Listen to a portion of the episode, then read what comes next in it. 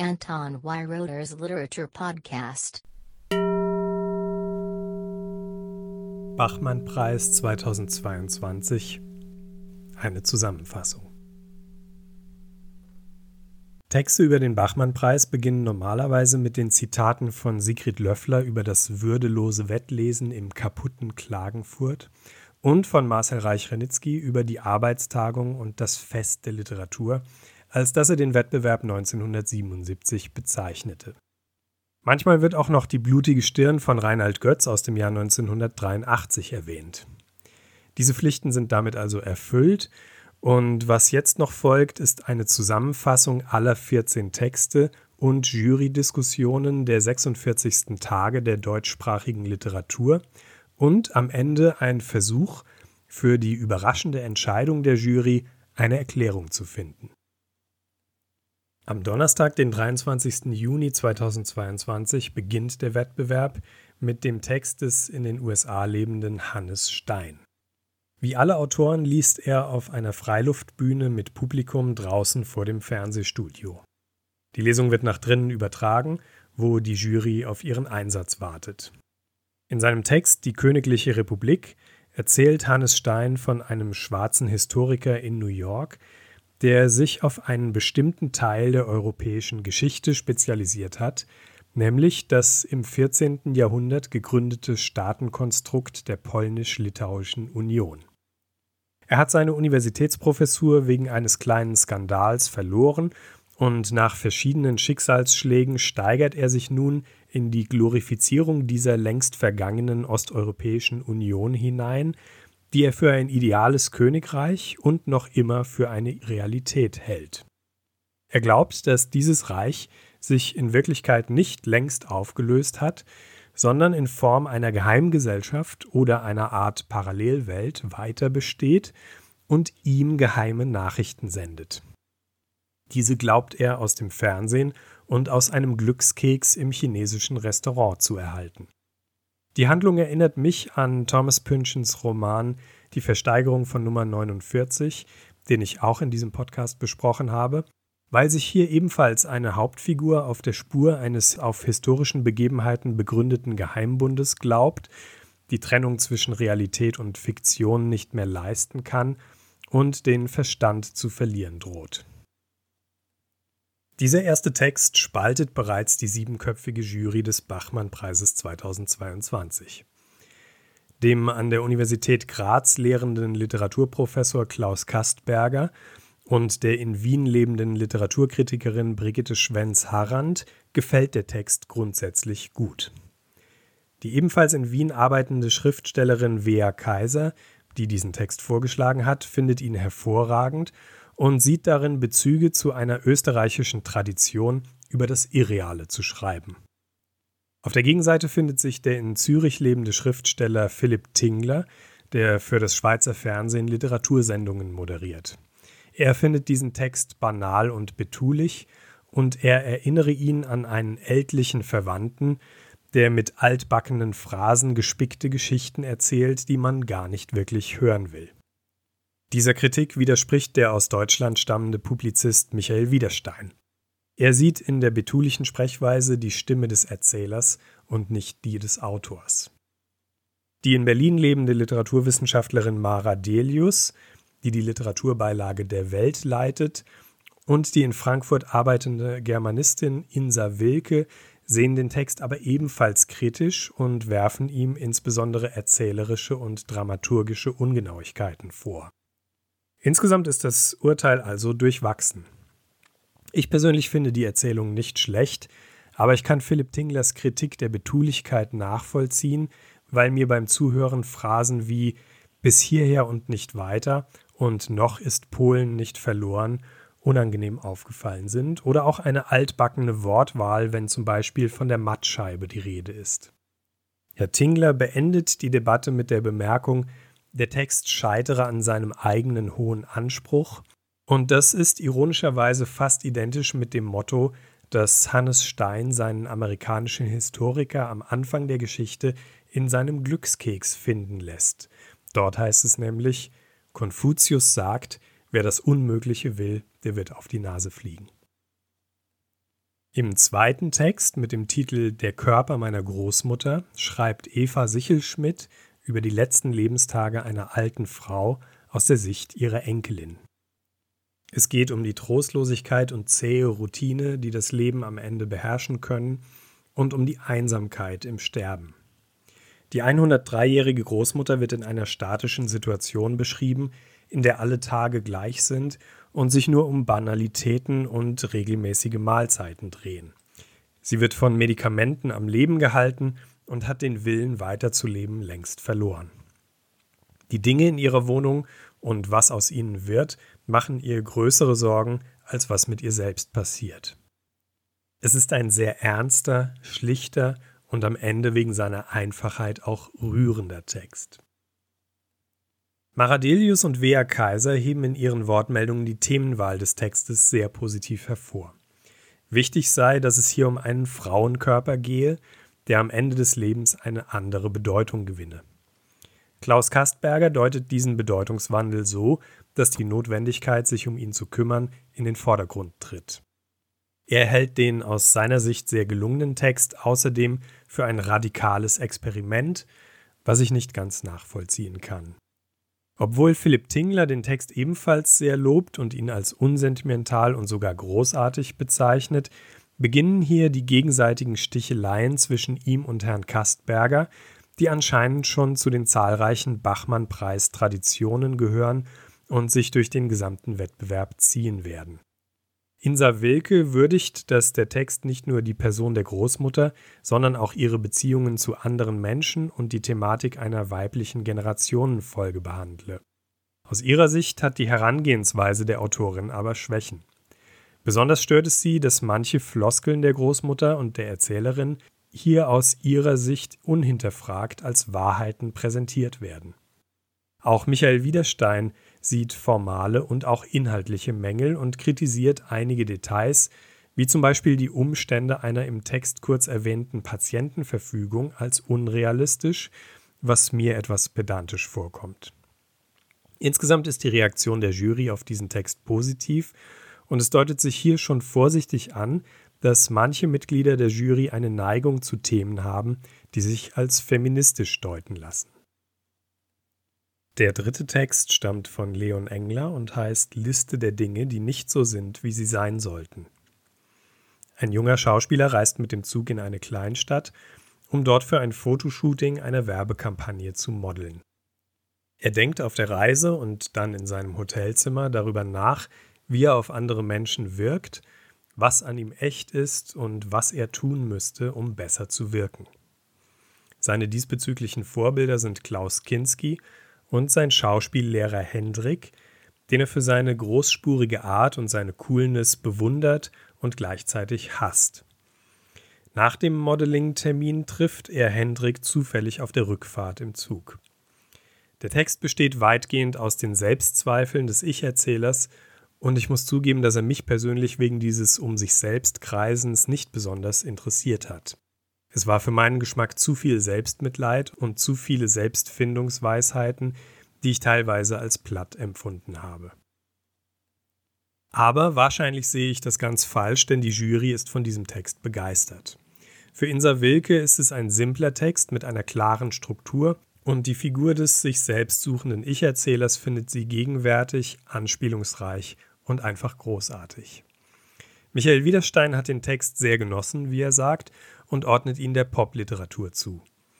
Er betont, dass das Bewusstsein sich hier wandle, das Sein aber nicht.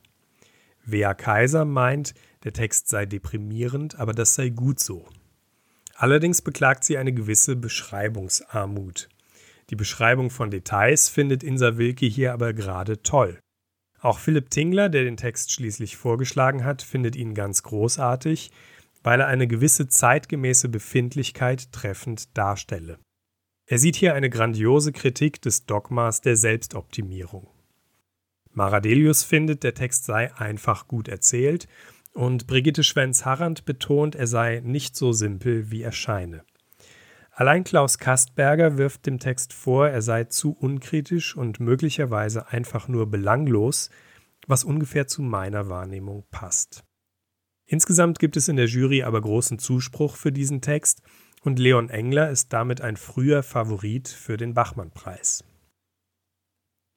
Einige Landesgrenzen weiter östlich von hier aus gesehen ist der vierte Text des Wettbewerbs.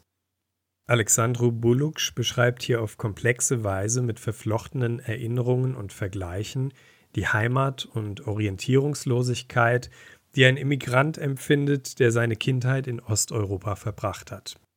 Alexandru Buluksch stammt selbst aus Rumänien und das liegt, wie Rumänen mir einmal erklärt haben, eigentlich nicht im Osten, sondern ziemlich in der Mitte Europas, aber eben einige Landesgrenzen weiter östlich von hier aus gesehen. Der Text deutet an, dass in der Kindheitserinnerung an die östliche Heimat eine Tragödie liegt, nämlich eine nächtliche Gasexplosion in einem Wohnhaus.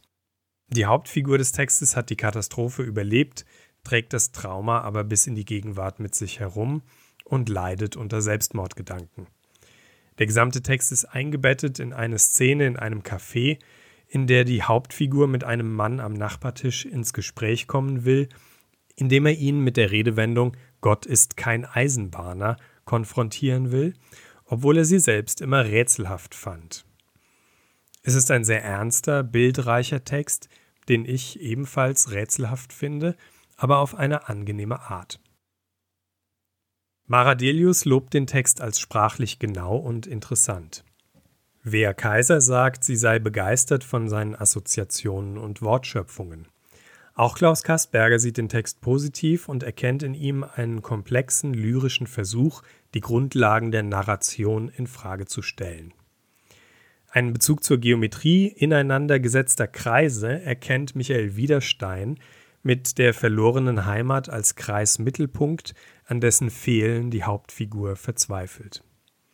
Auch Insa Wilke greift das Thema Geometrie auf, weil es am Anfang des Textes heißt, er hatte sein Leben auf ein einfaches geometrisches Modell reduziert und danach von Tangenten und Sekanten die Rede ist. Sie glaubt, dass die Hauptfigur versuche, mit Hilfe von Geometrie und Grammatik die Kontrolle zu behalten. Brigitte Schwenz-Harrand empfindet den Text als schwer. Die Reflexionen seien grundsätzlich gut, aber manches sei dann doch zu viel. Die negativste Meinung über diesen Text vertritt Philipp Tingler, der den Begriff der erzählerischen Ökonomie ins Spiel bringt und deren Mangel beklagt. Er versteht nicht, warum der Text so viele ineinander verkettete Kreise ziehen und so viele Erzähletappen durchlaufen müsse. Auch manche Formulierungen gefallen ihm nicht und grundsätzlich hält er den Text für eine hermetische Seelenstudie mit zu wenig Weltbezug. Insa Wilke widerspricht seinem Urteil und empfindet die geschilderten Lebenserfahrungen im Gegenteil als sehr zugänglich. Es überwiegt insgesamt also ein positives Urteil der Jury, auch wenn die Wortmeldungen im Schnitt etwas weniger enthusiastisch wirken als bei der Besprechung von Leon Englers Text. Im fünften Text mit dem Titel Der Silberriese erzählt Andreas Moster von dem Diskuswerfer Patrick, der sich auf die Olympischen Spiele in Peking vorbereitet. Er versucht gleichzeitig, sich um seine kleine Tochter zu kümmern, mit der er von der Mutter des Kindes sitzen gelassen wurde. Es ist eine stringente Erzählung, die sehr offen das schlechte Gewissen und die Fremdheit thematisiert, die der Vater gegenüber seinem Kind empfindet. Das Baby ist ein Hindernis für den Leistungssportler und andersherum steht der Sport der väterlichen Fürsorge im Weg, die Patrick zu leisten versucht. Die Situation spitzt sich zu, als er wegen einer Verletzung nicht an den Olympischen Spielen teilnehmen kann und am Ende die Mutter des Kindes zurückkommt. Indem er sie wieder wegschickt, entscheidet der Diskuswerfer sich für seine bislang unfreiwillige Rolle des alleinerziehenden Vaters. Der Text hat insofern am Ende eine klare Pointe und mir gefällt er gut. Auch Insa Wilke und Mara Delius finden den Text grundsätzlich okay, aber sie sehen an einigen Stellen auch eine Nähe zum Kitsch. Mara Delius und Philipp Tingler fällt außerdem auf, wie wenig das Kind beschrieben werde. Wer Kaiser, die den Text vorgeschlagen hat, ist der Meinung, er sei faszinierend, weil er nicht von einer Frau geschrieben sei und trotzdem den Themenkomplex Kindeserziehung und Verzicht aufgreife. Der Feminismus brauche solche Geschichten und die gesellschaftliche Botschaft des Textes ist ihr offenbar sehr wichtig. Soweit die positiven Stimmen. Brigitte Schwenz-Harrand hingegen findet es egal, ob der Text von einem Mann oder einer Frau stammt, er sei in jedem Fall zu konventionell. Michael Widerstein stört sich an der unklaren Erzählperspektive, der Länge des Textes und an gewissen Stereotypen, wie etwa dem physischen Gegensatz zwischen dem Baby und den aufgepumpten Diskuswerfern im Kraftraum, der ihn an einen Arnold Schwarzenegger-Film erinnere. Für Klaus Kastberger, dessen Kritik ich als überzogen empfinde, ist der Text von vornherein unglaubwürdig, allein schon weil es um einen Diskuswerfer geht und seine Tochter Jelly heißt. Die Jury ist also ähnlich wie bei Hannes Stein gespalten, wobei die Kritik überwiegt. Damit endet der erste Lesetag. Der zweite Tag beginnt mit dem Text Die Wechselkröte von Anna Marwan. Die Ich-Erzählerin reiht zunächst ein paar mehr oder weniger belanglose Nichtereignisse ihres Alltags zu Pandemiezeiten aneinander. Sie denkt darüber nach, in ihrem Garten einen Baum zu pflanzen oder sich im Pool abzukühlen und tut beides nicht. Sie leidet unter Kontaktarmut und hofft auf die seltenen Besuche des Briefträgers oder Gärtners. Irgendwann findet sie im Pool eine Kröte, ruft beim Umweltamt an, um zu fragen, was sie damit tun soll, und rettet das Tier. Bis hierhin hat der Text mich ehrlich gesagt gelangweilt. Dann kommt ein zweiter Teil, in dem die Erzählerin plötzlich schwanger ist und sich ausmalt, wie sie das Kind erziehen wird, wie es sich immer weiter gegen sie durchsetzen wird, erwachsen wird und sie schließlich in ferner Zukunft im Altersheim besuchen wird, undankbar und nur aus Pflichtgefühl. Folgerichtig entscheidet sie sich für die Abtreibung des Kindes. Das wird nicht explizit gesagt, aber dadurch angedeutet, dass sie im Pool noch den Laich der Kröte findet, die sie gerettet hat, und vom Umweltamt erfährt, dass zwar die Kröte, aber nicht der Laich gerettet werden muss und einfach abgesaugt werden kann, wie es am Ende heißt. Ich persönlich kann mit diesem Text nicht viel anfangen, auch weil mich die gespielte Naivität im Erzählstil stört. Es ist wahrscheinlich dieser Stil, den Maradelius in ihrer Wortmeldung als Kauzigkeit beschreibt, aber positiv wahrnimmt. Für sie handelt es sich hier um das feinsinnige Porträt einer Eremitin und natürlich um feministische Literatur. Wea Kaiser findet den Text großartig, auch wenn er ihr zu lang ist und erkennt in ihm die Dekonstruktion gesellschaftlicher Mythen. Michael Widerstein kommt auf den Mann der Erzählerin zu sprechen, der in dieser Geschichte nur andeutungsweise im Hintergrund vorhanden ist. Die Komposition des Textes findet er gelungen. Klaus Kastberger spricht sogar von einem Gänsehauttext, den er ja selbst vorgeschlagen hat, und er glaubt in ihm sowohl Witz als auch eine Spannung zwischen Idylle und Horror zu finden. Das Ende des Textes, wenn der Krötenlaich und Embryo abgesaugt werden sollen, vergleicht er mit dem Ende des Films Apocalypse Now, was ich als weit hergeholt empfinde. Weitgehend einig ist sich die Jury trotz allen Lobs aber darin, dass der Text in zwei oder wie Insa Wilke meint sogar in drei Teile zerfällt und es zwischen diesen Teilen Qualitätsunterschiede gibt. Brigitte Schwenz-Harrand, Maradelius und Philipp Tingler finden, dass der Teil, in dem es um das Kind geht, weniger gelungen sei. Auch die zentrale Parallele zwischen der Schwangeren und der Kröte wird von Brigitte Schwenz-Harrand und Philipp Tingler kritisiert und als zu platt empfunden. Insgesamt wird der Text also zwar positiv bewertet, aber mit gewissen Einschränkungen. Ich denke, zu diesem Zeitpunkt müsste ein Bachmann-Preis-Zuschauer deshalb den Eindruck haben, dass der Text von Leon Engler noch immer vorne liegt. Der von Besat Karim Khani stammende Text Vae Victis, was sich mit Wehe den Besiegten übersetzen lässt, begleitet den kriminellen Sam durch seine ersten Monate im Gefängnis. Um klarzustellen, dass es sich bei Sam um keinen Unschuldigen handelt, sehen wir ihn schon am Anfang der Erzählung im Gefängnistransport einen anderen Inhaftierten brutal verprügeln. In der trostlosen Gefängniszelle angekommen, fühlt er sich zum ersten Mal im Leben, als sei er am richtigen Ort. Es gefällt ihm im neuen, einfachen Gefängnisleben. Sein kleiner Bruder, der ebenfalls in die Kriminalität abgedriftet ist, stattet ihm einen kühlen Besuch ab. Dann wird Sam aber in Isolationshaft verlegt und der Text schildert minutiös, wie er dort Schritt für Schritt verrückt wird. Er geht manisch auf und ab, zählt seine Schritte, wozu er irgendwann nicht mehr in der Lage ist, portioniert pedantisch seine Mahlzeiten und spricht schließlich mit seinem Essen und mit einer Stubenfliege. Von seinen Gedanken glaubt er irgendwann nicht mehr, dass sie seine eigenen sind. Im Spektrum zwischen der unerwünschten Bedrängung durch die übelriechenden Mitinsassen im engen Gefängnisbus und der absoluten Einsamkeit in der Isolationshaft untersucht der Text also die Frage, wie viel Nähe der Mensch braucht und worin der Verstand noch besteht, kurz bevor man ihn verliert. Mir hat dieser Text sehr gut gefallen.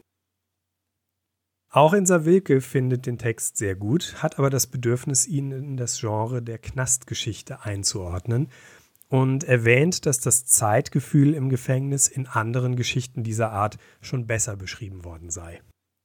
Maradelius sieht keinen Nachteil darin, dass es sich um einen Genretext handelt und lobt das schnelle Tempo der Erzählung. Michael Widerstein findet den Anfang sehr gut gelungen und glaubt aber, dass dann eine gewisse Stringenz und Motiviertheit verloren gehen. Auch Brigitte Schwenz-Harrand findet manches gut gelungen, aber sie kritisiert die unentschiedene Erzählperspektive und glaubt, dass dem Text stilistisch etwas fehle.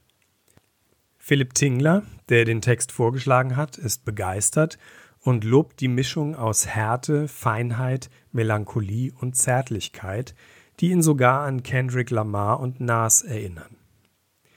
Klaus Kastberger bestätigt seinen Ruf als Philipp Tinglers ärgster Widersacher und kritisiert den Text hart wegen der Gewalt in der Anfangsszene, die er unnötig findet, und auch die Beschreibung der Isolationshaft mag er nicht. Grundsätzlich ist der Text aus seiner Sicht unglaubwürdig und hat ihm zu viel Testosteron. Ich finde diese Kritik wieder ziemlich platt und sie erinnert mich an die Diskussion zum Text von Andreas Moster über den Diskuswerfer, den Herr Kastberger ebenfalls wegen eines Protagonisten mit erhöhtem Testosteronspiegel abwatschte. Damit haben wir die Hälfte der Bachmann-Preistexte geschafft und es lässt sich schon eine gewisse Tendenz in der Jurymeinung erkennen.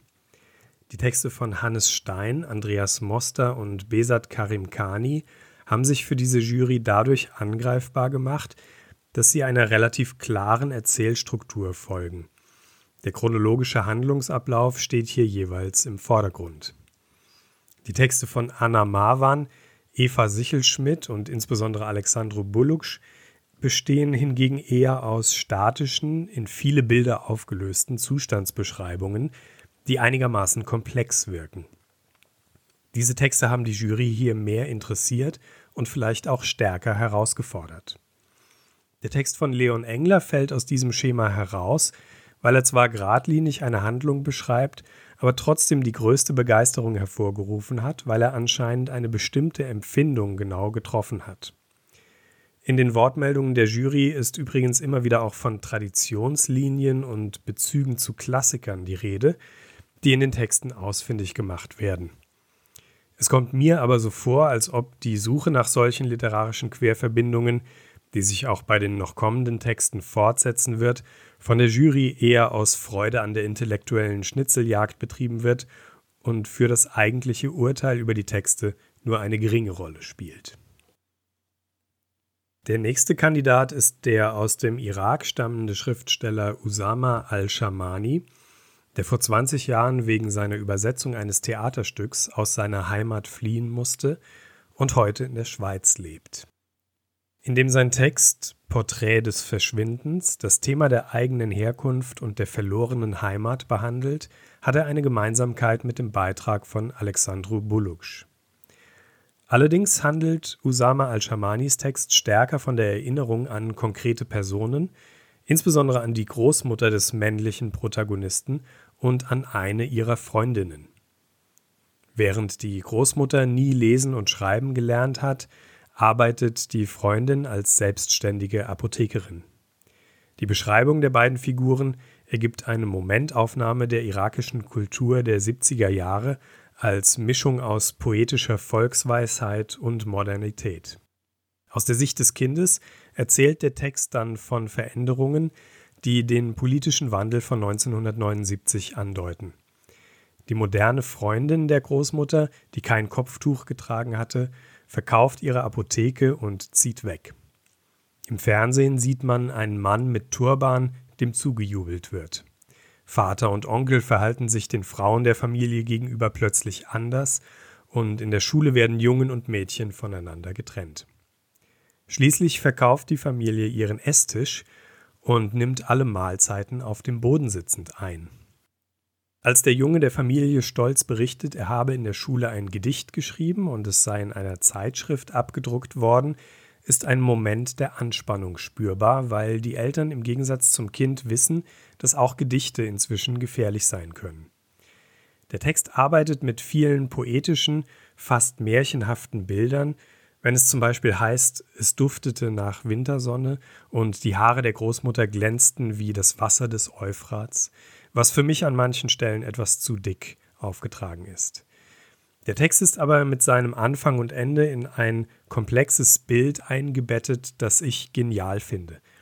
Am Anfang heißt es, die Hauptfigur klopfe jeden Tag an die Tür des Exils und das Leben im Exil sei wie ein Schachspiel gegen sich selbst. Indem er sich daran erinnert, wie er als Kind die Figuren auf das Schachbrett stellte, beginnt die Rückblende in die 70er Jahre. Am Ende des Textes, zurück in der Gegenwart, klopft der Mann in Gedanken versunken mit dem Knöchel auf das anfangs erwähnte Schachbrett und er glaubt als Antwort auf sein Klopfen das Olivenholz des verkauften Esstischs zu hören. Für mich war das die beste Textstelle im ganzen Bachmann-Wettbewerb. Klaus Kastberger hebt lobend hervor, dass es in diesem Text um den Gegensatz zwischen Mündlichkeit und Schriftlichkeit gehe vertreten durch die Großmutter und den Enkel, und Wörter wie Körper behandelt werden. Die Betrachtung der großen politischen Ereignisse aus der Sicht des Kindes findet er sehr gut, und in diesem Urteil schließen sich Brigitte Schwenz-Harrand und Insa Wilke an. Philipp Tingler und Wea Kaiser werfen dem Text vor, konventionell zu sein. Die Figur der Großmutter empfindet Herr Tingler sogar als Kitsch. Mara Delius kritisiert außerdem die Sprache des Textes als zu betulich. Es geht in den kritischen Wortmeldungen auch um die Nähe zu einem gewissen Klischee von poetischen Erzählungen aus dem arabischen Raum. Insa Wilke ist der Meinung, dass der Text durch eine gewisse Härte vom arabischen Grundschema abweiche. Die Klischees werden ihrer Ansicht nach gebrochen. Auch Michael Widerstein verteidigt den Text. Er empfindet die Erzählweise nicht als betulich, sondern als ruhig und einfach und dadurch auch als spannend. Das Pathos ist aus seiner Sicht an den richtigen Stellen platziert. Insgesamt ist sich die Jury also in positiven Aspekten des Textes einig und in den kritischen Punkten gespalten, aber allein die Tatsache, dass in dieser Besprechung die bösen Wörter kitsch und konventionell aufgetaucht sind, deutet an, dass es leider kein heißer Kandidat für den Bachmann-Preis sein wird. Der Text Sand der in Wien lebenden Autorin Barbara Zehmann handelt von einem Urlaub der weiblichen Ich-Erzählerin und ihres Partners in Venedig. Die Erzählerin hat etwas mit der Wassernymphe Undine zu tun, wohl als eine Anspielung auf Ingeborg Bachmanns Text Undine geht, der später von der Jury erwähnt wird und der wiederum ein Theaterstück von Jean Giraudoux aufgreift. In der Mythologie ist Undine ein Wesen, das erst dann eine Seele erhält, wenn sie sich mit einem Mann vereinigt, und sie bringt diesem den Tod, wenn er untreu wird. Dementsprechend geht es in Barbara Zehmanns Text, der verschiedene Bilder und kurze Szenen des Venedig-Urlaubs durchläuft, um die Spannung in der Beziehung der Erzählerin zu ihrem Partner auf den sie stark fokussiert ist und der ihre Zuneigung nicht erwidert. Es ist eine einseitige Beziehung, deren Auseinanderbrechen sich andeutet, und am Ende des Textes ist sie bereit, ihn einfach zurückzulassen. Am nächtlichen Strand geht sie immer weiter ins Wasser und ignoriert sein Rufen. Mit dem Klirren heruntergefallener Messer wird angedeutet, dass der Partner am Strand irgendwo hinter ihr möglicherweise gerade ermordet wird, während sie sich nicht mehr zu ihm umdreht. Bevor es zu dieser Schlussszene kommt, gibt es viele Rückblenden zu einem Arztbesuch, bei dem der Erzählerin ein gutartiger Tumor diagnostiziert wird, viele Impressionen von Venedig-Schauplätzen, eine bestellte Cola, ein bestellter Saft, ein Schwächeanfall auf offener Straße und literarische Anspielungen auf Dostojewski, Puschkin, das Lukasevangelium und viele andere. Wea Kaiser lobt die große sprachliche Qualität des Textes, seine rhythmische Prosa und wunderbaren Adjektive. Andererseits fühlt sie sich erschlagen durch die Häufung von zu vielen Symbolen und Zeichen. Im Wesentlichen ist das ein Fazit, dem sich die meisten Juroren mehr oder weniger anschließen. Der lyrische Stil und die Bilder des Textes werden auch von Mara Delius und Brigitte Schwenz-Harrand gelobt. Frau Delius ist sich nicht sicher, wo die Erzählerin mit all den geschilderten Stimmungen hin will, wobei sie das aber nicht als störend empfindet. Insa Wilke sieht hier einen politischen und feministischen Text und hält die Querverweise des Textes für wichtig. Für Michael Widerstein ist es ein melancholischer und überfrachteter Text, dessen Konzept aber trotzdem aufgehe. Klaus Kastberger ist es zu viel, was auf dieser Venedig-Reise alles an Anspielungen mitfahre, und der Text wirke durch die Flut der literarischen Bezüge überladen. Das drastischste negative Urteil kommt hier wieder von Philipp Tingler, der froh darüber ist, dass dieser assoziative, sensualisierte Stil aus der Mode gekommen sei. Er beklagt auch eine Infantilisierung der Sprache in Formulierungen wie ich acht nicht drauf, die sich durch den gesamten Text ziehe. Sein wesentlicher Vorwurf ist aber, dass es sich um eine hermetische Art von Prosa handele, die viele nicht erreiche. Ich persönlich muss ihm da leider zustimmen, denn ich bin einer von denen, die der Text beim ersten Hören wegen seiner Künstlichkeit und der Aneinanderreihung von Bildern tatsächlich nicht erreicht hat. Auf den zweiten Blick sehe ich zwar, dass einiges in diesem Text drinsteckt, aber ich weiß nicht, ob ich ihn deshalb mögen muss. Ich denke, Barbara Zehmanns Beitrag wirft die Frage auf, wem die Bachmann-Texte eigentlich gefallen sollen dem Publikum, das die Lesungen live oder in den Mediatheken von ORF und Dreisat hört, oder den Juroren, die sich mit den Beiträgen in ihrer schriftlichen Version länger und intensiver auseinandersetzen. Philipp Tingler legt offenbar großen Wert darauf, dass Texte ein Publikum erreichen, während beispielsweise Brigitte Schwenz-Harrand meint, man müsse Texte eben manchmal zweimal lesen und wenn man gewisse Bezüge nicht erkenne, habe man den Text eben nicht verstanden. Zwischen diesen gegensätzlichen Positionen scheint die Jury generell einen Mittelweg zu suchen, so dass weder nur der publikumswirksame Open Mic Text noch das durchdachte Kunstprodukt aus dem literarischen Elfenbeinturm eine Chance auf den Preis haben wird, sondern irgendetwas dazwischen. Der Konflikt zwischen Unterhaltung und literarischem Anspruch wird in Mara Genschels Text Das Fenster zum Hof mit anderen Mitteln fortgesetzt. Das Fenster zum Hof ist natürlich ein berühmter Thriller von Alfred Hitchcock, in dem ein Reporter zu Hause mit gebrochenem Bein im Rollstuhl sitzt und aus dem Fenster einen Mord im gegenüberliegenden Gebäude beobachtet. Mara Genschels Text folgt derselben Handlung, nur dass der unbewegliche Beobachter hier ein amerikanischer Krimi-Autor ist, der sich mit seinen Cowboystiefeln selbstgefällig an seinen Schreibtisch begeben hat, um irgendeine Serie zu verfassen.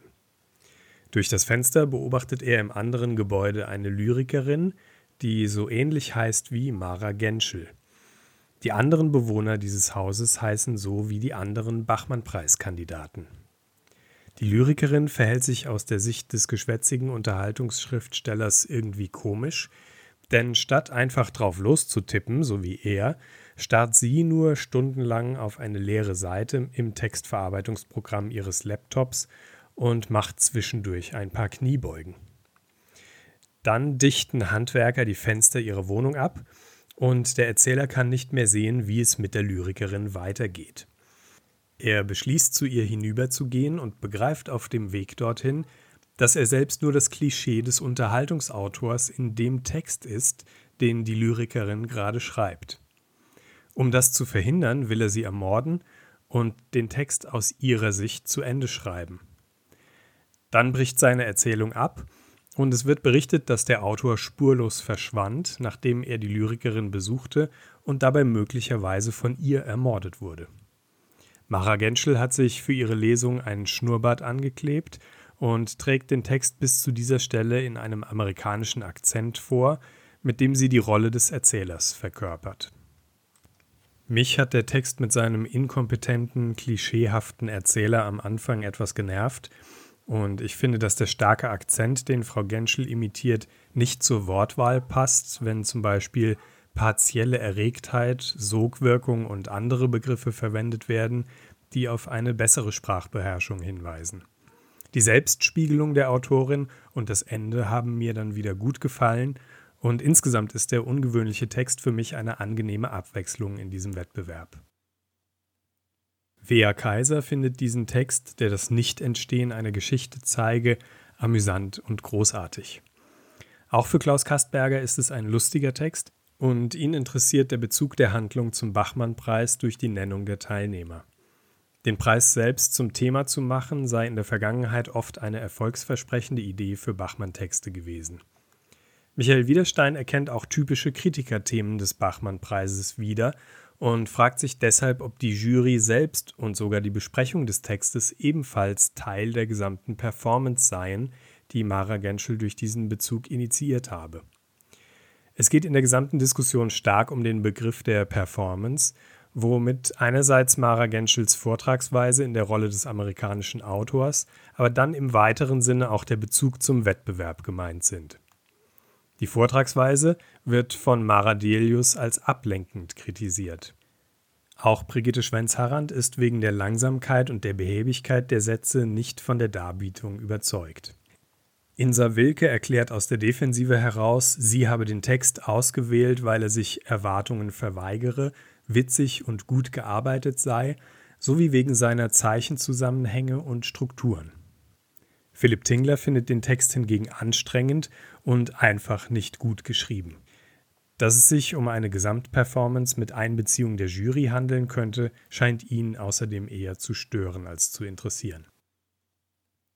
Wie alle Autoren hört Mara Genschel sich diese Diskussion von ihrem Leseplatz draußen vor dem Fernsehstudio an und zeigt an einer Stelle kurz aber unmissverständlich einen Mittelfinger in Richtung Kamera.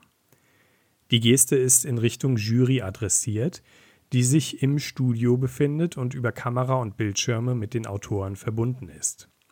In einem späteren Interview mit der Süddeutschen Zeitung stellte Mara Genschel klar, dass die Geste speziell an Philipp Tingler gerichtet war. Seine beleidigende Bemerkung, der Text sei schwerer zu hören als zu schreiben, habe sie als verbalen Mittelfinger empfunden, den sie ihm dann zurückgezeigt habe.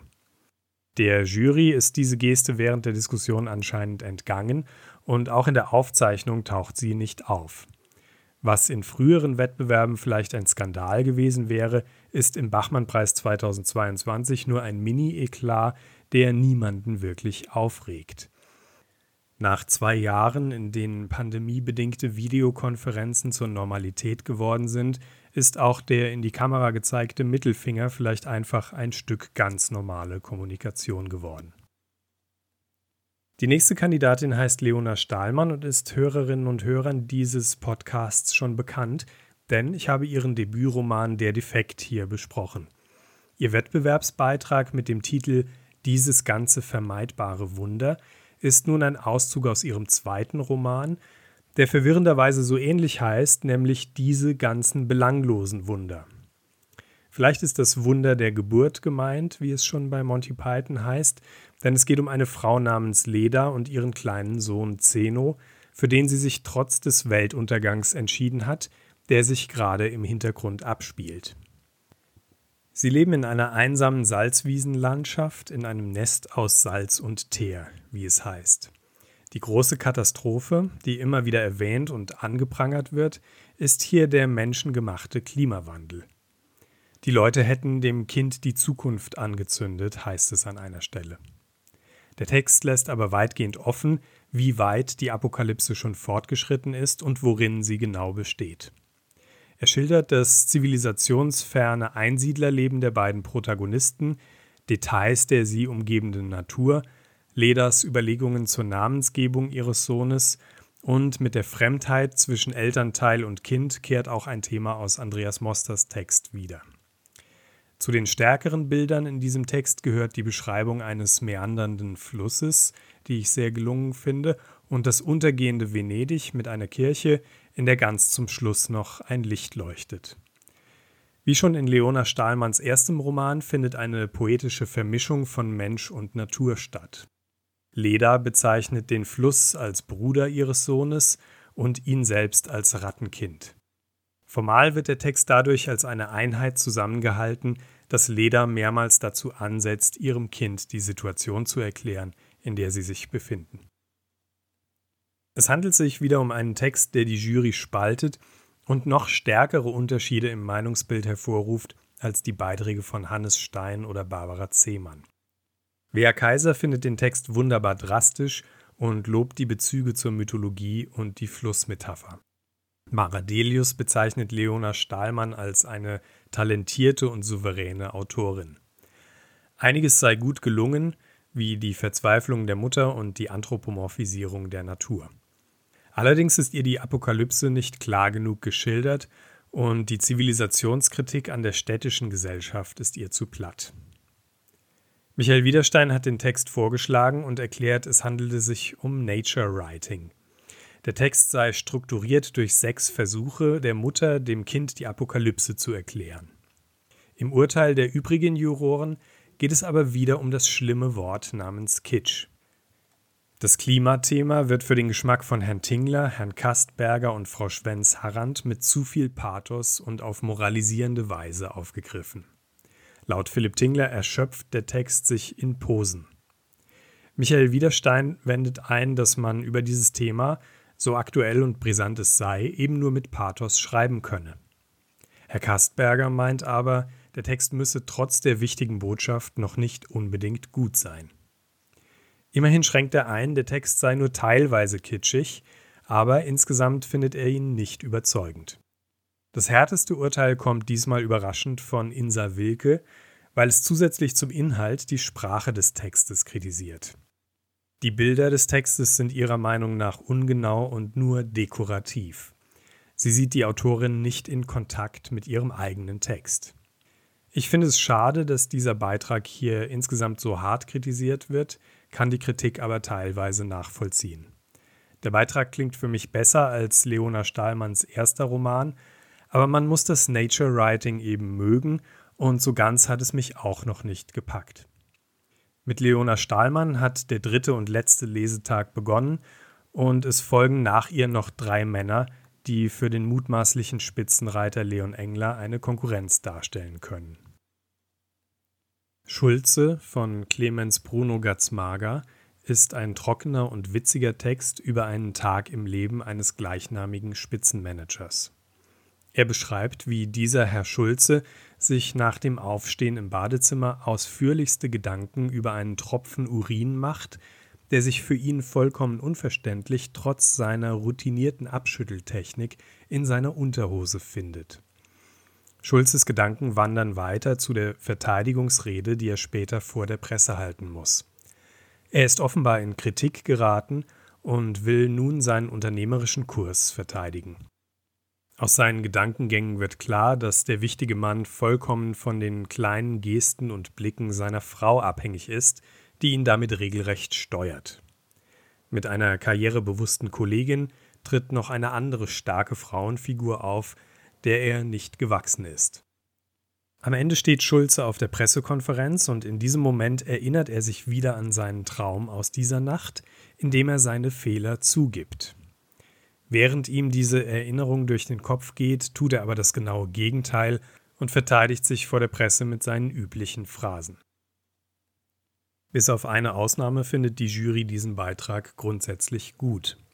Klaus Kastberger gefällt es, wie hier eine innere Welt zum Einsturz gebracht wird und wie der aus seiner Sicht originelle Text auf den Urin des Protagonisten fokussiert. Michael Widerstein sieht hier ebenfalls einen gut gemachten Text mit einem Antihelden, der dennoch sympathisch ist. Das Ende findet er allerdings erwartbar und eher konventionell. Philipp Tingler findet den Text zwar, natürlich Herrn Kastberger widersprechend, nicht originell, aber trotzdem gut komponiert. Eine Schwäche erkennt er darin, dass eine Trennung zwischen Privatheit und Öffentlichkeit, wie sie der Text voraussetzt, inzwischen eigentlich nicht mehr existiere. Außerdem müsse der Protagonist ambivalenter sein. Brigitte Schwenz-Harrand hebt die Präzision des Textes und die Einheit von Raum und Zeit hervor. Aus ihrer Sicht ist es ein politischer Text, der Männer wie Schulze kritisiere. Maradelius sieht hier einen ruhigen, konzentrierten Text, der etwas antiquiert sei, aber trotzdem gut. Insa Wilke erkennt die Souveränität des Autors darin, dass er auf einen einfach gebauten Text vertraut. Sie interessiert außerdem die Rolle der mit sanftem Druck kontrollierenden Ehefrau der Hauptfigur, in der sie eine Mutterfigur erkennt. Insgesamt kommt dieser Text, den ich sehr gut finde, bei der Jury mit einer 2- weg und die Kritik der Jury ist für mich nachvollziehbar, bis auf die eine Ausnahme. Wea Kaiser kann als einzige gar nichts mit diesem Text anfangen. Ihre Begründung ist bezeichnend und im Nachhinein ein Omen für das, was noch kommen soll. Sie stört es ausdrücklich, dass der Text am Anfang dem Intimbereich eines Mannes große Aufmerksamkeit schenkt. Wörtlich sagt Frau Kaiser, ich finde es schon problematisch, dass im Jahr 2022 die Körperlichkeit einer Mutter abgetan wird als kennt man schon, interessiert doch niemand, ist alles Klischee und die Unterhose eines alten weißen Mannes plötzlich einen interessanten Einblick in öffentlich und privat darstellt. Mit der Körperlichkeit der Mutter meint Frau Kaiser wahrscheinlich die Mutterfigur aus dem vorangegangenen Text von Leona Stahlmann. Mit der Wortgruppe alter weißer Mann greift sie hier ganz unkritisch die übliche Rhetorik gewisser feministischer Strömungen auf und schließt sich ihnen auch in der Argumentationsweise an, indem sie die eigentliche Aussage des Textes ignoriert und sich stattdessen auf die Frage der sogenannten Aufmerksamkeitsökonomie beschränkt. Clemens Bruno Gatzmagers Text kritisiert ja gerade das Verhalten sogenannter alter weißer Männer wie Schulze und die Fokussierung auf dessen Genitalregion ist hier ganz klar ein literarisches Mittel dieser Kritik. Trotz dieser Bedeutung ist aber allein die Tatsache, dass der Männerkörper damit ins Zentrum der Aufmerksamkeit gezogen wird oder wie man sagen könnte, ihm eine Plattform geboten wird, für Frau Kaiser ein Zeichen der Rückschrittlichkeit. Diese Art von Kritik zeigt sehr klar, welche Rolle der Geschlechterkampf zumindest für Frau Kaisers Werturteile in diesem Wettbewerb spielt. Zwei letzte weiße, aber noch nicht ganz so alte Männer folgen noch. Der vorletzte ist Juan Sebastian Guse mit seinem Text Im Falle des Druckabfalls. In dieser Erzählung folgt Juan Guse einem Prinzip, das er einmal in einem Interview erklärt hat. In einer realistischen Welt fügt er an nur einer Stelle ein irreales Detail hinzu und denkt diese veränderte Welt dann konsequent zu Ende. Das Irreale besteht in diesem Text darin, dass mitten in den Wäldern des Taunus ein kleiner, isolierter Stamm von wilden Ureinwohnern lebt und eines Tages durch Zufall entdeckt wird. Das ist besonders deshalb witzig, wie später auch Herr Kastberger bemerken wird, weil ausgerechnet der Taunus nördlich des dicht besiedelten Rhein-Main-Gebietes weltweit das Gebirge sein mag, in dem man mit der geringsten Wahrscheinlichkeit noch irgendetwas Unentdecktes finden kann, geschweige denn ein ganzes Dorf von Urtaunusianern. Als Konsequenz dieser bahnbrechenden Entdeckung bildet sich eine internationale Expedition aus Wissenschaftlern und Kulturschaffenden, die in der Nähe des Entdeckungsortes ihr Lager aufschlägt. Zu ihr gehören die Schriftstellerin Ines, die einen großen Bericht über die Expedition verfassen will, und der Dramatiker Lotz, in den Ines sich während ihres gemeinsamen Aufenthalts in der Taunuswildnis verliebt. Ines wird ausgewählt, mit einer kleinen Gruppe von Forschern bis zum Lager der Ureinwohner vorzudringen, und zu ihrer Überraschung finden sie dort eine maßstabsgetreue Nachbildung des gesamten Frankfurter Flughafens. Die Wilden begrüßen die Forschergruppe und schicken sie sofort zum Check-in im nachgebauten Terminal. Die verwirrten Forscher durchlaufen unter der Anleitung der Ureinwohner den üblichen Boarding-Prozess, besteigen ein nachgebautes Flugzeug und heben ab. Für mich ist es der beste Text dieses Wettbewerbs und auch die Jury überschlägt sich in Begeisterung und untypischer Interpretierlust. Wea Kaiser sieht hier einen witzigen, fein gearbeiteten Text und einen Versuch darüber, wie man die Gegenwart anders beschreiben könne. Klaus Kastberger findet den Beitrag originell und grandios. Der nachgebildete Flughafen, in dem das Flugzeug plötzlich funktioniert und losfliegt, könnte, so spekuliert er, in Wahrheit der echte Flughafen sein. Demzufolge wären wir diejenigen, die nur die Nachbildung kannten, und die ethnologische Perspektive würde sich umkehren. Die vermeintlichen Wilden wären in Wahrheit die Zivilisierten, die die unwillkommene Gruppe von Eindringlingen zu ihrer Abschiebung geleitet. Eine andere interessante Interpretation liefert Michael Wiederstein, der in diesem Text ähnlich zum Text von Mara Genschel eine Anspielung auf den Bachmann-Wettbewerb sieht, denn auch hier sollen ja die noch Unentdeckten gefunden werden. Die Expedition der gebildeten Kulturmenschen wäre in diesem Fall also die Jury und die vermeintlich unzivilisierten Autoren treiben ihr eigenes Spiel mit ihnen. Brigitte Schwenz-Harrand findet den Stil zwar nicht immer grandios, lobt den Beitrag aber als sehr originell.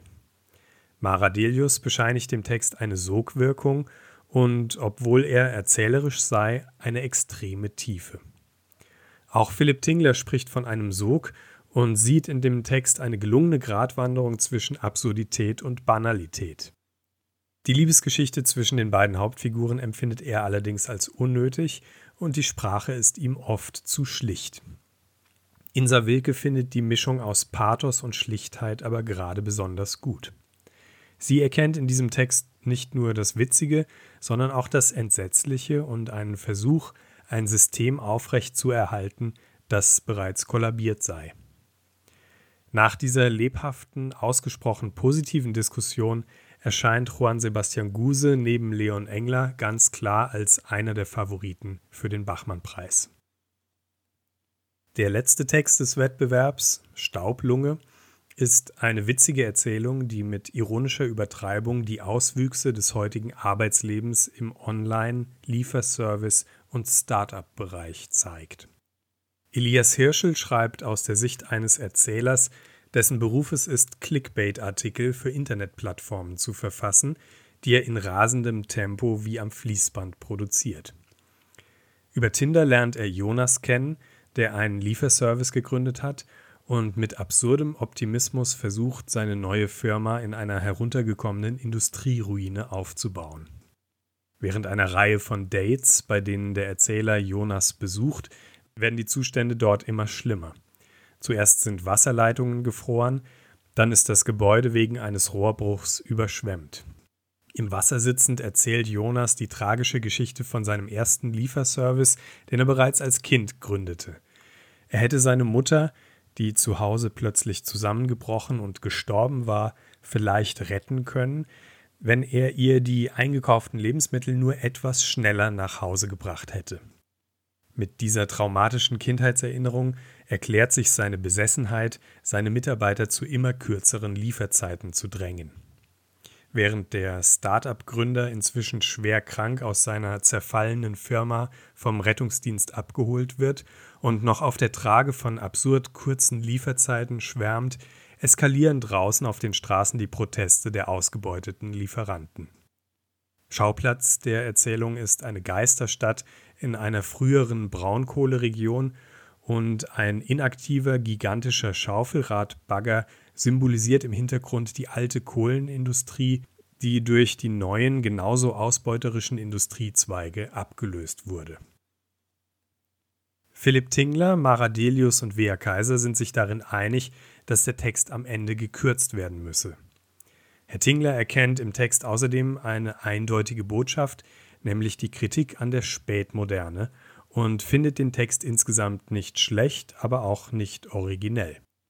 Wea Kaiser hingegen sieht keine eindeutige Botschaft und lobt besonders die Figur des Firmengründers Jonas als den letzten unironischen Optimisten. Maradelius lobt die elegant lakonische Sprache der Erzählung.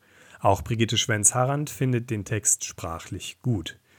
Sie sieht in der Handlung eine humorvolle und tragische Pervertierung des Mottos Carpe Diem und schließt sich dem Urteil an, dass der Text zu lang wirke. Insa Wilke lobt das rührende Gründermythos, das Jonas mit der tragischen Geschichte seiner Mutter erzählt. Außerdem kommt sie wegen des Schaufelradbaggers, der im Text einen bestimmten Namen hat, auf ein YouTube-Video mit einem gleichnamigen Mini-Bagger zu sprechen. Und ich muss zugeben, dass ich dieses Video nach fast 13 Stunden Bachmann-Preis-Videos nun nicht mehr gegoogelt habe und deshalb nicht weiß, worauf Frau Wilke damit anspielt. Michael Widerstein lobt die Ästhetik der Erzählung, die ihn an Zombie-Filme erinnere, aber er bemängelt die Sozialkritik des Textes, denn die hier geschilderten desaströsen Zustände der Start-up- und Dienstleistungseconomy hält er für eine Untertreibung der noch schlimmeren Wirklichkeit. Darin widerspricht ihm Klaus Kastberger. Er findet die soziale Botschaft des Textes gut und sehr zeitgemäß. Insgesamt wird der Text, der auch mir gut gefallen hat, also für Sprache und Inhalt gelobt, aber für seine Länge kritisiert und ist aufgrund der kritischen Stimmen kein ganz heißer Favorit für den Bachmann-Preis. Am Ende ergibt ein Vergleich aller Jury-Diskussionen also meiner Meinung nach das folgende Bild. Im Falle des Druckabfalls von Juan Sebastian Guse und Liste der Dinge, die nicht so sind, wie sie sein sollten, von Leon Engler, liegen vorne, wobei Guses Text der Spitzenreiter ist. Das ist übrigens auch die Meinung des ORF, der auf seiner Homepage zum Bachmann-Preis schreibt, Juan S. Guse gelte nach dem letzten Lesetag als neuer Favorit. Hinter den beiden folgt ein Feld von Texten, die ebenfalls überwiegend positiv, aber nicht ganz so überschwänglich beurteilt wurden. Hierzu zähle ich Der Körper meiner Mutter von Eva Sichelschmidt, Die Wechselkröte von Anna Marwan, einige Landesgrenzen weiter östlich von hier aus gesehen von Alexandru Buluksch und vielleicht auch Schulze von Clemens Bruno Gatzmager. Nach neuen Bachmann-Preisregeln verteilt jedes Jurymitglied eine gewisse Anzahl von Punkten unter den Texten und ein Justiziar wertet das Ergebnis aus. Nach dieser Prozedur steht am Sonntag, den 26. Juni, die Entscheidung fest. Anna Marwan wird für ihren Text Die Wechselkröte als die Gewinnerin des Bachmann-Preises 2022 verkündet und geehrt. Diese Entscheidung finde ich im ersten Moment erstaunlich. Auch die Taz bezeichnet Anna Marwan als eine überraschende Siegerin. Die Diskussion zu diesem Text war, wie gesagt, positiv, aber die Jury wirkte hier weniger überzeugt als zum Beispiel im Fall von Juan Guses Erzählung. Mehrere Juroren hatten einen Qualitätsunterschied zwischen den verschiedenen Teilen des Textes beklagt und auch das titelgebende Bild der Kröte war kritisiert worden. Für mich stellt sich deshalb die Frage, ob die Jury ihre Meinung zwischen der Diskussion und der Preisverleihung noch änderte und den Text nachträglich aus irgendeinem Grund doch noch höher bewertete als direkt nach der Lesung. Wenn man sich die Chronologie des Bachmann-Preises 2022 mit diesem Hintergedanken noch einmal ansieht, stößt man tatsächlich auf eine interessante Koinzidenz. Anna Marwan las ihren Text zwei Tage vor der Preisverleihung, also vormittags am Freitag, den 24. Juni. Am Abend desselben Tages ging eine Nachricht durch die Medien, die weltweit für große Erschütterung sorgte. Der oberste Gerichtshof der USA hatte eine Regelung zum Abtreibungsrecht gekippt, die als Urteil des Gerichtsprozesses Roe vs. Wade bekannt ist. Dieses richtungsweisende Urteil aus den 70er Jahren hatte die amerikanischen Bundesstaaten in ihrer individuellen Gesetzgebung zum Thema Abtreibung eingeschränkt und dadurch bundesweit liberale Abtreibungsregeln ermöglicht. Mit der Aufhebung dieses Urteils gab der Supreme Court nun den Bundesstaaten freie Hand für eigene Abtreibungsgesetze. Es war bekannt, dass manche Staaten dies nutzen würden, um Abtreibungen rigoros zu verbieten. Die Entscheidung wurde daher international als Schlag gegen liberale Abtreibungspolitik und gegen den Feminismus aufgefasst. Diese Nachricht und der internationale Aufschrei in den sozialen Medien kann den Juroren in Klagenfurt nicht entgangen sein. Nachdem mehrere Juroren im Lauf des Wettbewerbs ihre Vorliebe für politische und insbesondere feministische Texte deutlich gemacht hatten, halte ich es für plausibel, dass man angesichts dieser aktuellen Entwicklung nun mit dem Bachmann-Preis ein Zeichen für ein liberales Abtreibungsrecht setzen wollte, und der Text Die Wechselkröte bietet sich dafür perfekt an, fast so, als hätte die Autorin diese Wendung vorhersehen können. Zwar können auch andere Texte des Wettbewerbs als feministisch gedeutet werden, aber Anna Marwans Text ist der einzige, in dem sich eine Frau in der finalen Pointe der Erzählung für eine Abtreibung entscheidet. Tatsächlich wird dies auch bei der Preisverleihung von Laudator Klaus Kastberger erwähnt, wenn er davon spricht, dass in der hier beschriebenen Entscheidung zwischen Mutterschaft und Kinderlosigkeit eine Selbstermächtigung liege, die zum Besten gehöre, was Literatur leisten kann. Falls es also stimmt, dass der Bachmann-Preis als ein Zeichen für diese Selbstermächtigung und noch konkreter gegen den amerikanischen Supreme Court vergeben wurde, kann man sich fragen, ob eine solche Politisierung oder um es noch härter zu sagen, eine politische Instrumentalisierung dieses Literaturpreises zu kritisieren ist. Ist es nicht ganz unvermeidlich, dass im Urteil über komplexe literarische Texte, die alle Themen des Lebens behandeln können, auch Urteile über Politisches eine Rolle spielen? Ich denke, das stimmt zwar, aber die Frage ist, welchen Raum man dem Politischen geben will.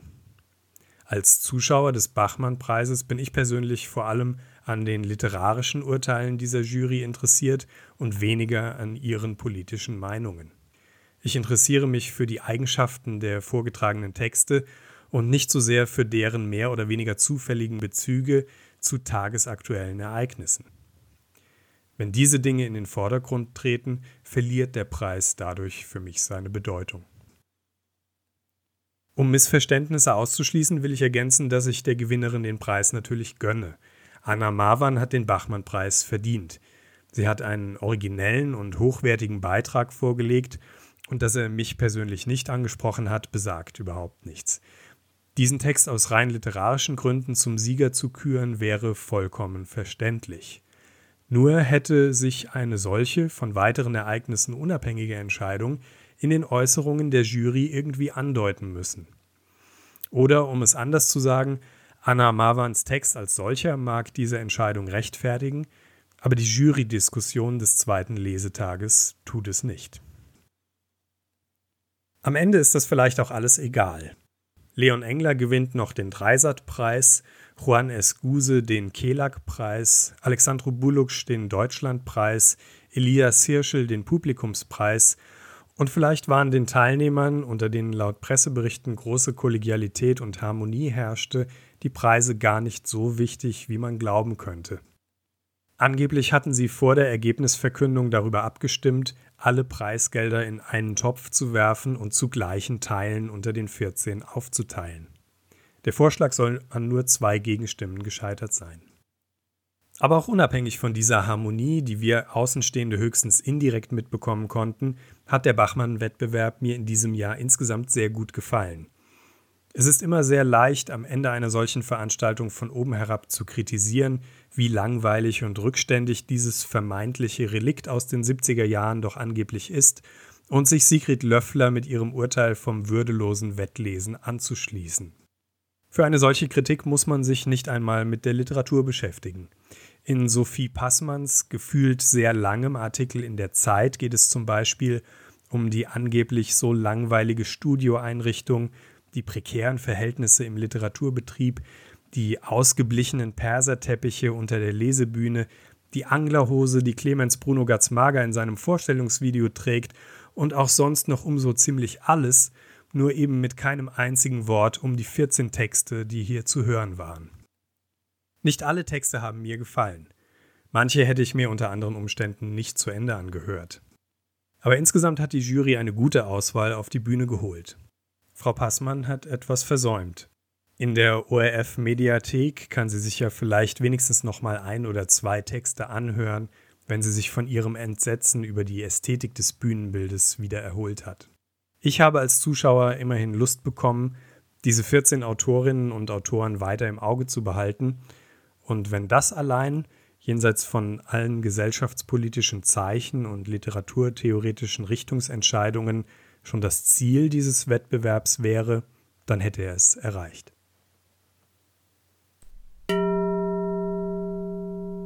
Anton Weiroder's Literature Podcast.